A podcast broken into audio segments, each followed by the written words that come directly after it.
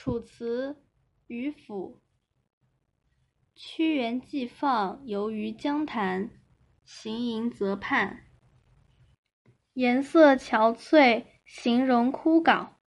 渔父见而问之曰：“子非三闾大夫欤？何故至于斯？”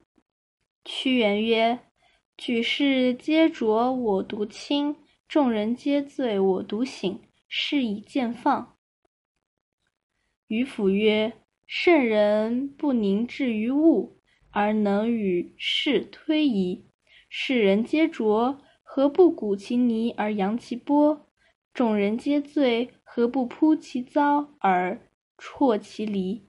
何故深思高举，自令放为？”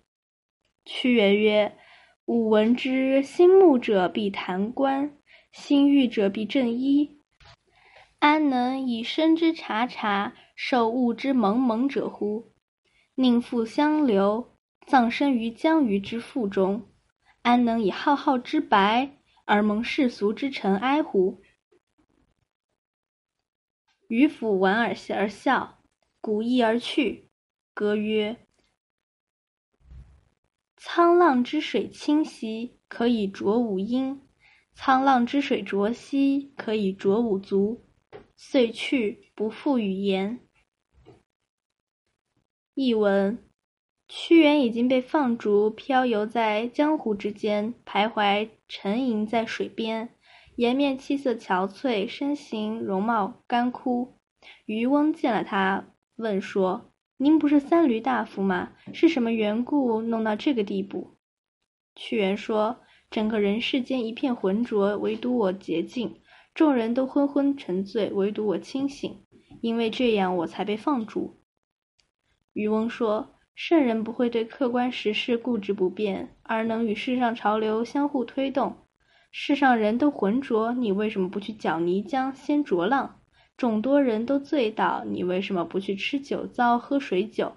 为什么要深深沉思，行为出众，使得自己招致放逐？”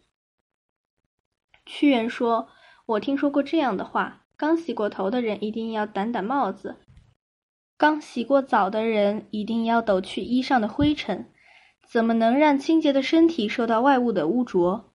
我宁愿跳入湘江激流，葬身在江鱼腹中，怎能让洁白无瑕的身体蒙上世俗的尘埃呢？渔翁莞尔微笑，拍打着船舷离去，一面唱道：“沧浪的流水清清啊，可以用来洗我的帽缨；沧浪的流水浑浊啊，可以用来洗我的双脚。”他就这样来离开了，不再与屈原交谈下去。